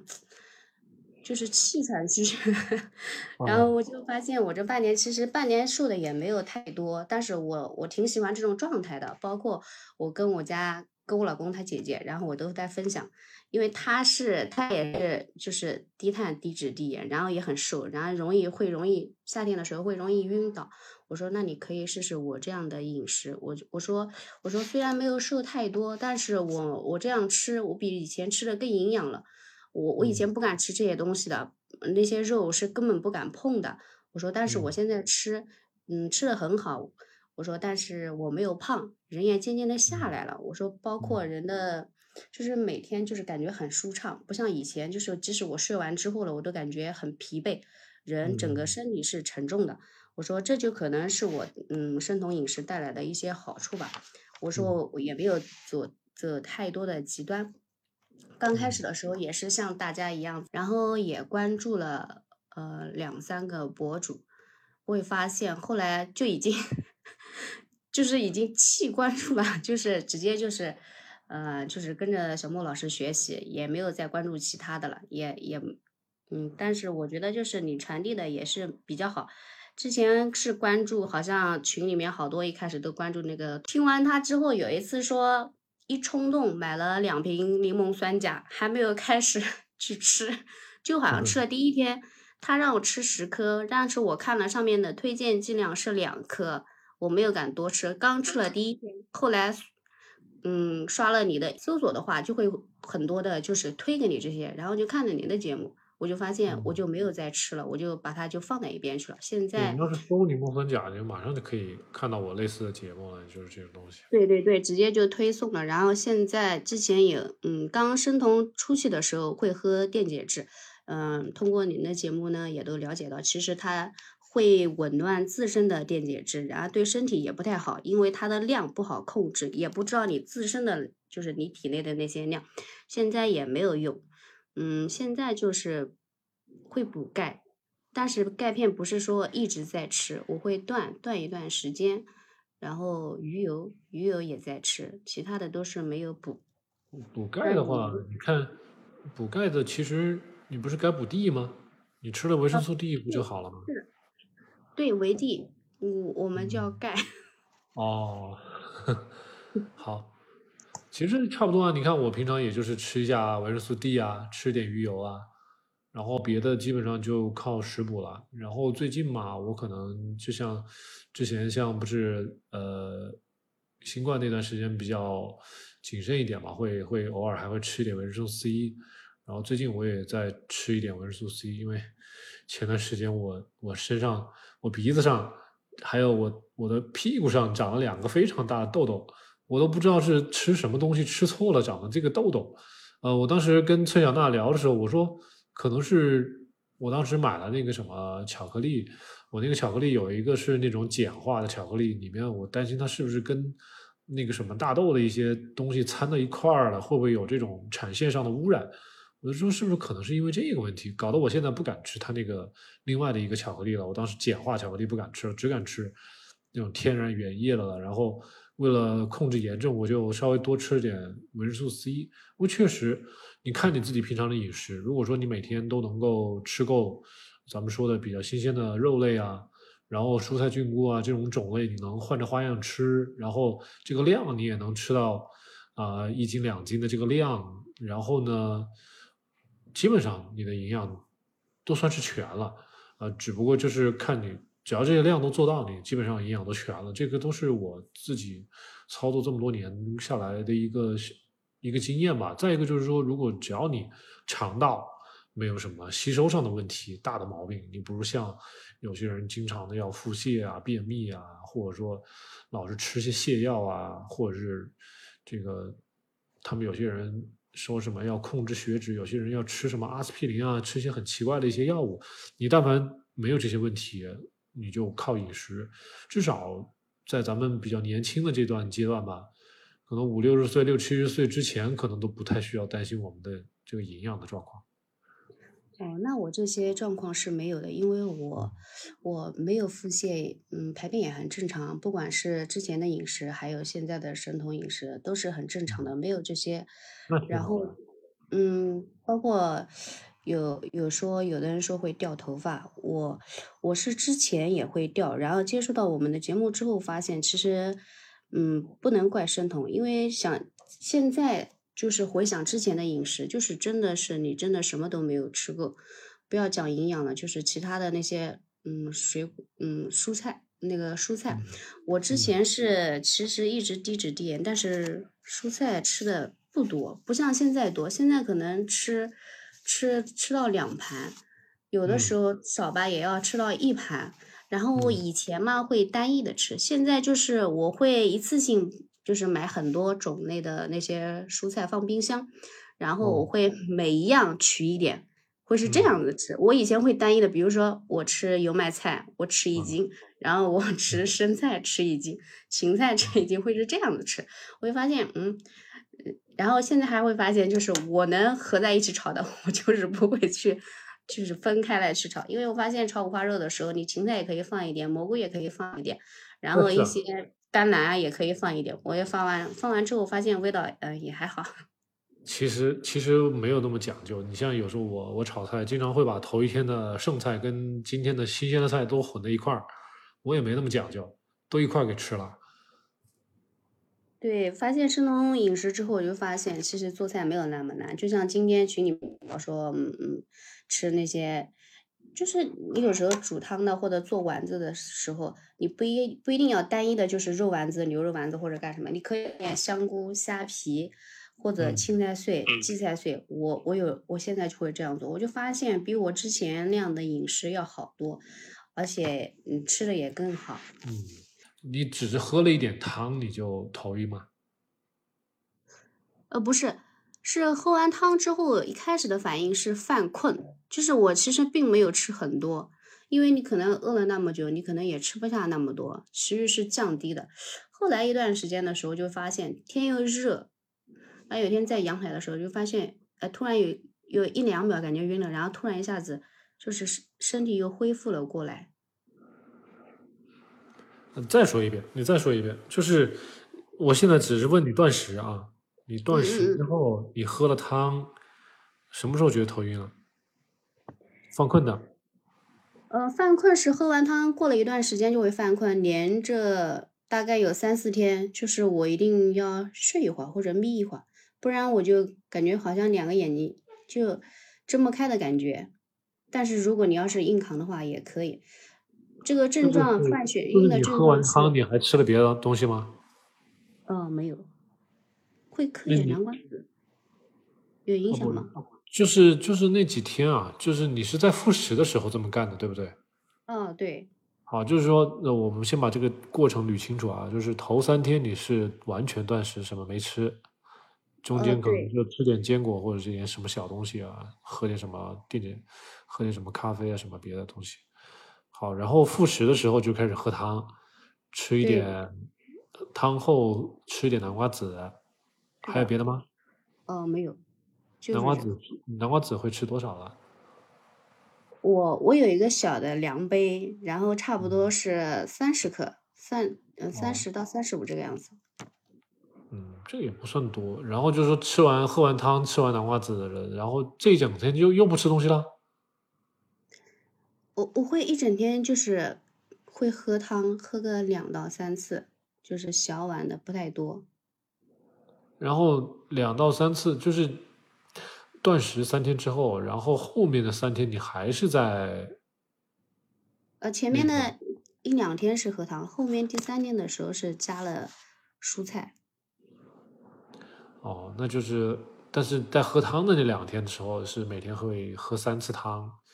对，吃一点点肉，像骨头汤，然后是鱼汤，是这样子。呃，然后了解了，嗯，没看出来很多问题，没看出来很多问题。但是，就你的意思是说，在只要喝完汤就会觉得头晕。头倒是不晕，是犯困，但后来就是及时的也也都没有，因为我我我说了，我说我这周正常饮食之后发现，嗯，没有那些症状了。我说那就是可能也也就是给后后面的嘛一个人，其他的那些学习生酮饮食的人就是一个例子嘛，举例让他们学习，就是嗯，就避免嘛或者干什么也不要断的太久。嗯，我现在确实我也想不明白这个犯困是为什么，很难很难说。你你是说啊，比如说我中午喝了一顿汤，下午有点点困，还是说晚上我喝了汤之后晚上还会困呢？我是复食那段时间喝完汤之后，比如说九十点喝，喝完之后了，大概十一二点我就会犯困，然后晚上的时候睡得也比之前比起之前早，因为我之前嗯差不多有半年的生酮，然后我就发现。晚上其实十一点之前，十一点会睡，有时候会稍微迟一点，但是反正也都睡了，不会太迟。但是就是我会提前醒来，就是五点多钟的时候，就现在已经不用闹钟。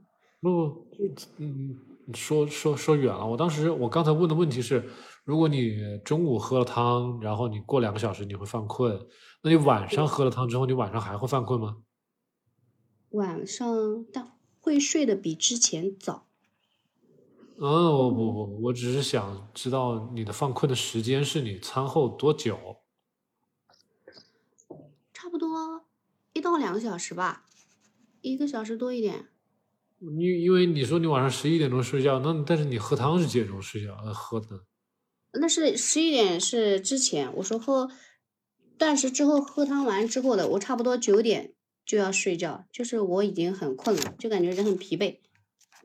然后你觉得九点钟睡觉是因为六点钟左右喝的汤带过来的效果吗？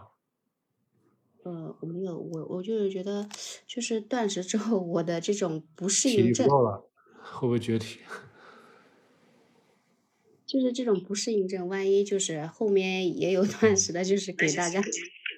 哦，因为这个挺个人的，因为不是我也没有听说太多的朋友，就是因为大家做长断食，每个人感受都不一样。即使有点难受，可能大家都会觉得正常，或者说这就是断食带来的，就不会有那么多反馈。所以今天我问你这么多细节，就比如说，呃，我我确实想不到犯困的缘由是什么，就是说你说血糖吧。因为你喝的都是汤，吃的是一些蛋白质，然后再加上一些那个南瓜子，你说会不会让血糖波动了，以至于让你犯困呢？这个东西很难说。当时我咱们今天直播刚开始的时候，我就问你，我说啊，你生酮多久了？你说现在说生酮两年了。哦，没有啊，半年，半年。我从去年十二月，对我一开始就说了半年，包括平时在群里面也说。去年十二月十二月份，一开始我是那个西柚减肥法，我说后来搜索了很多的时候，人家说其实是生酮，后来我又嗯就关注了这方面，我就干脆就是不要西柚减肥法了，我就直接生酮了，是半年，没有说两年。那比较比较严谨的，像咱们这种操作，你执行了多久？差不多没有太那个，只是偶尔就是像刚刚你嗯，刚刚那个燕子姐姐讲到的，就是偶尔会吃点花生，但是这个这个无所谓。我的意思就是说，你完全跟着咱们频道操作，呃，比较严格的断碳，这个做了多久？过完年二月份的时候，好像是接触到就进了我们的群里面。断碳是一直没有吃过那些东西，我没有吃过。米饭或者干嘛也没有加隐形的糖，只是偶尔的。就是我上一次在群里面讲过，我用的那个生抽里面是有那个味精和那个。细节，这个不没有关系，这个没有关系。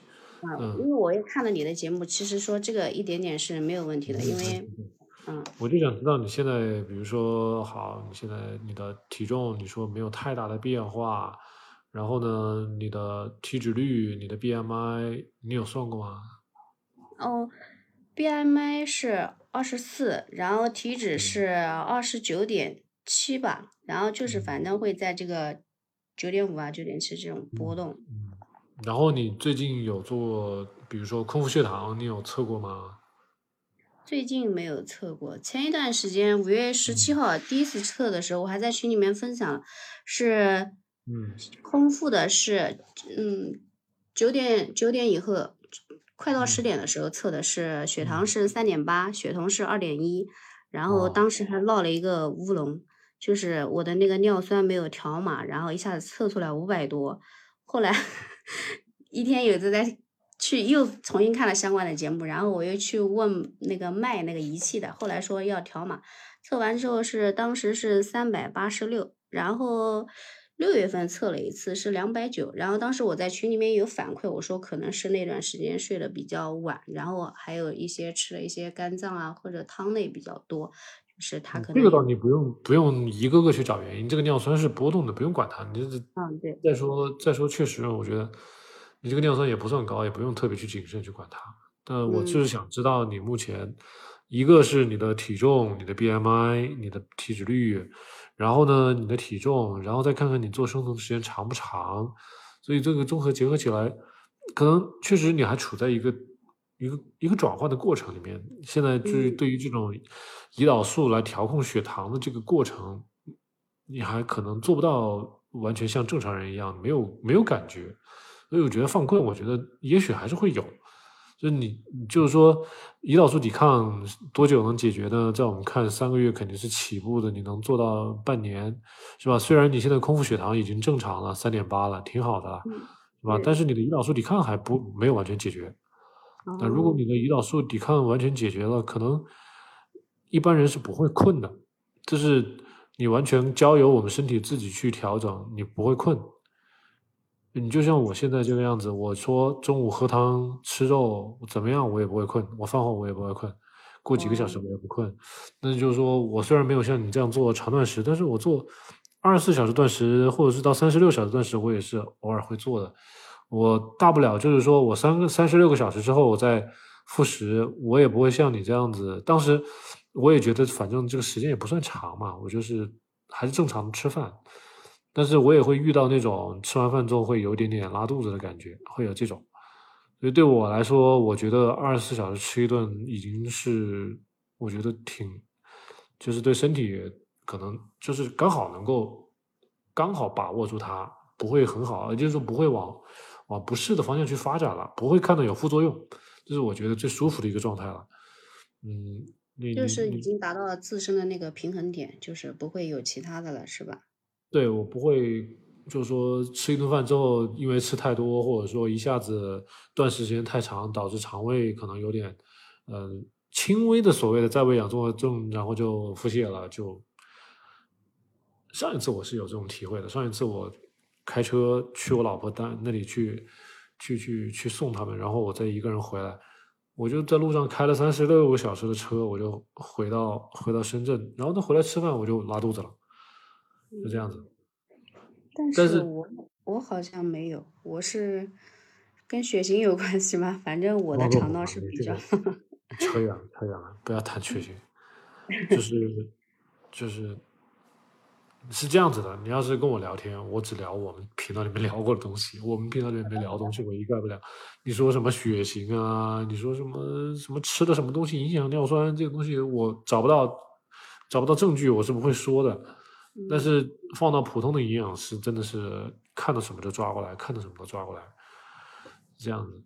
所以我我觉得你不用特别去身上有一点毛病，你要给自己找个理由；有一点症状，你要给自己找个理由。我倒是觉得没有这个必要。啊，嗯，好的好的，但凡但凡是你身体还觉得舒服，然后呢，你说的这种犯困呢，我我也现在也觉得，就是无非就是你做生酮时间还不够长，然后你你你你完全就是还得再多给点时间给自己身体把这个呃把这个我在我看是把体重啊体脂啊这方面能够再降下来一些，你的身体恢复到一个正常的一个体重，或者说你坚持个半年，你的这种空腹胰岛素，如果你将来有机会去医院去做体检，你可以去查你的空腹胰岛素、空腹 C 肽，这两个是最能说明你的胰岛素抵抗的一个问题、一个症状的。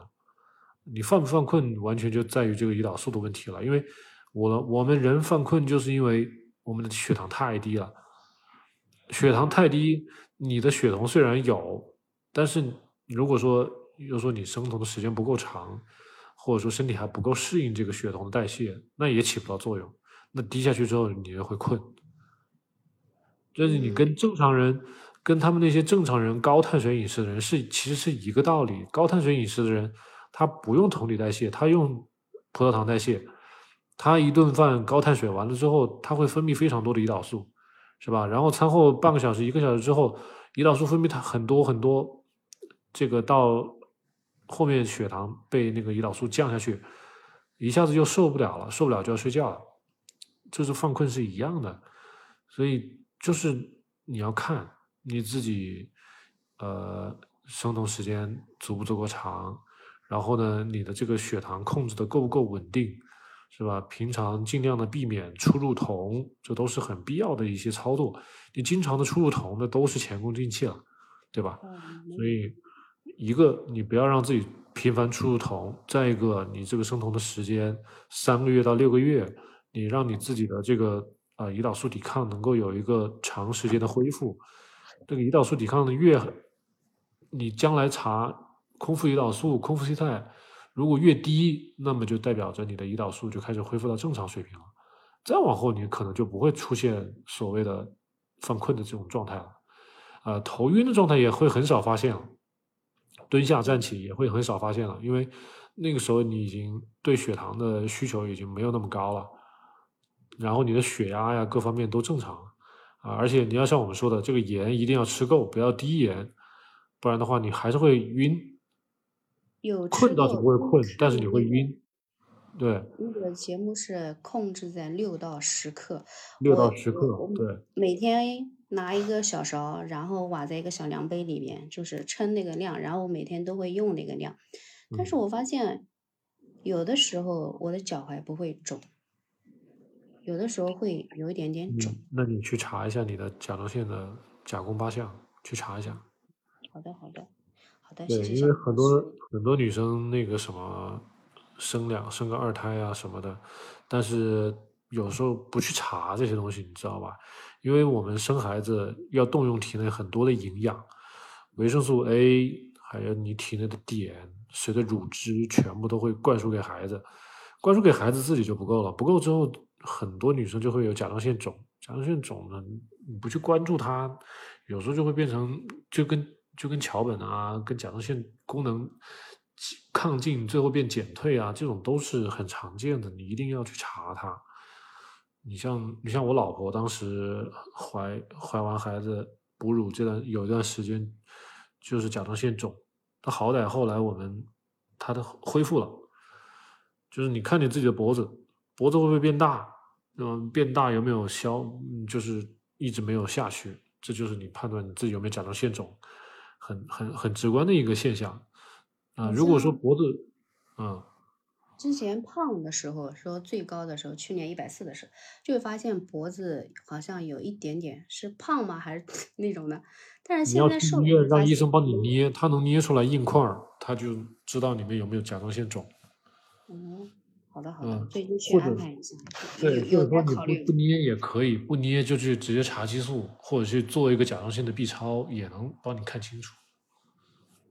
嗯，好的好的，近期就安排一下，因，为我你要感觉是长时间发现你的腿腿背、小腿、脖子，还有你的那个小腿的那个，就是那个骨头啊，就是前面膝盖下面不是有一条骨头吗？一直连着你的腿脚。如果你发现那个骨头表面有很多坑坑洼洼的那种软软囊，那种那种鼓起来的那种，呃，那也叫水肿，就是那个也算是。呃，所以就要看那种情况，就更多的是甲亢。但是如果是脚踝，哦，就脚嗯踝，就也不是天天都是的，就是脚踝脚踝就是甲减很多。但是你说啊，我拼命运动一下，这些好像又可以消除一点。啊，很多，时候仍然也不是甲减。是每天都是。嗯，去查激素，去查激素，啊，哎激素查了你就知道了，甲功八项。好的，嗯，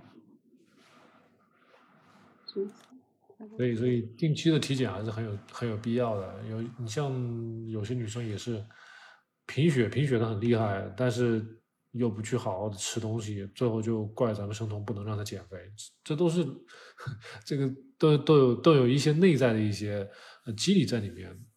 是的，是的，所以要系统的学习。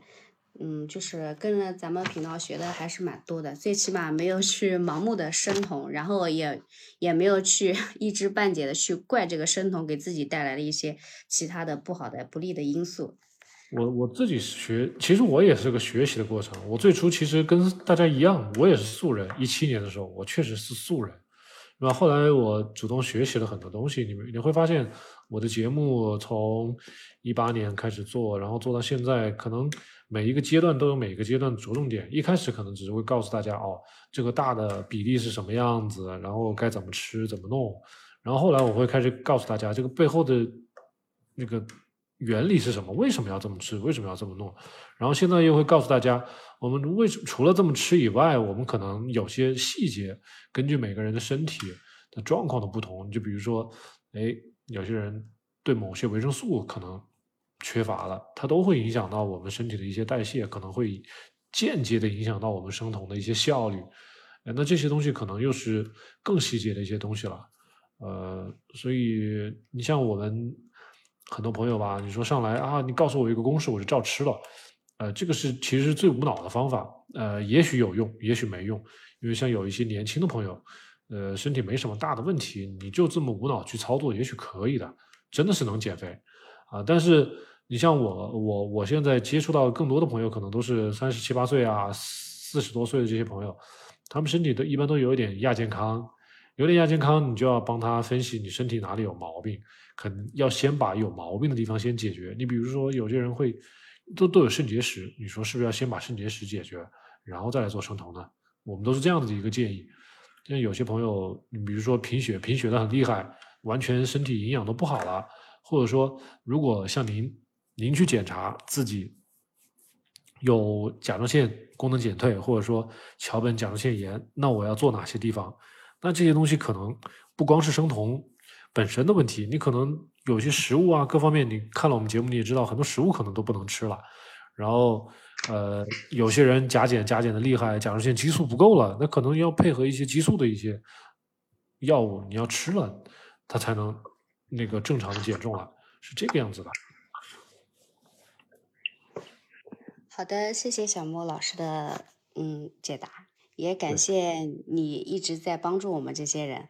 其实真的也蛮感谢的，也也庆幸自己没有 跟着其他的博主。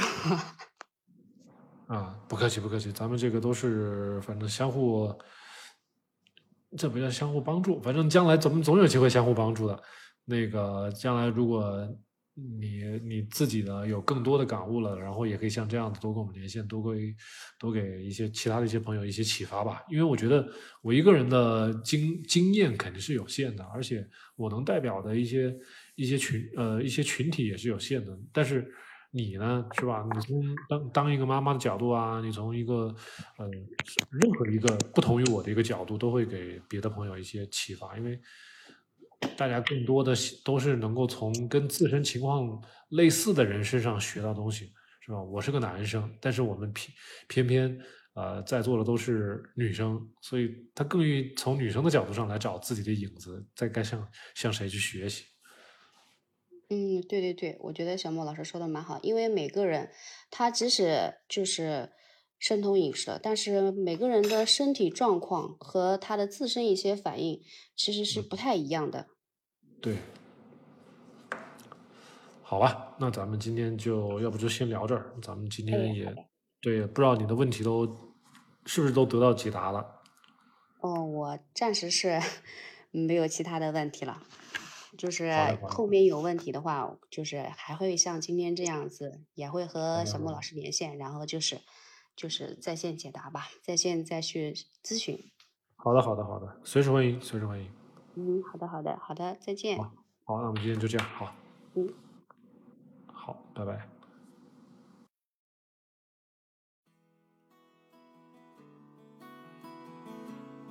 感谢大家收听本期 Kido CN 七栋大院的音频节目啊！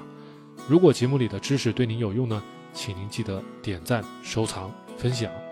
咱们七栋大院从二零一八年至今，坚持传播简单。科学务实的低碳生酮知识以及人物访谈，几年间帮助了数不清的朋友改善了自身健康。许多朋友呢，还将节目中的知识和原理应用到周围的亲戚、朋友以及父母的身上啊，让更多的人变得健康。咱们七栋大院专辑下，也有着好几十条热情洋溢的满分好评。咱们专辑综合评分是九点八分。在感激之余，也希望大家更多的支持我们的节目。我们接受大家的捐赠，在公众号 Keto CN K E T O C N 菜单中可以找到捐赠的二维码。小莫老师也接受大家的付费咨询，按小时计费。如果大家还有更多的专业的需求，也可以积极的与我联系啊，咱们留言或者是私信。七栋大院的官方网站也有更多的内容与介绍。欢迎大家访问 kidocn.com 或者百度搜索“七栋大院”官网。我们下期节目再见。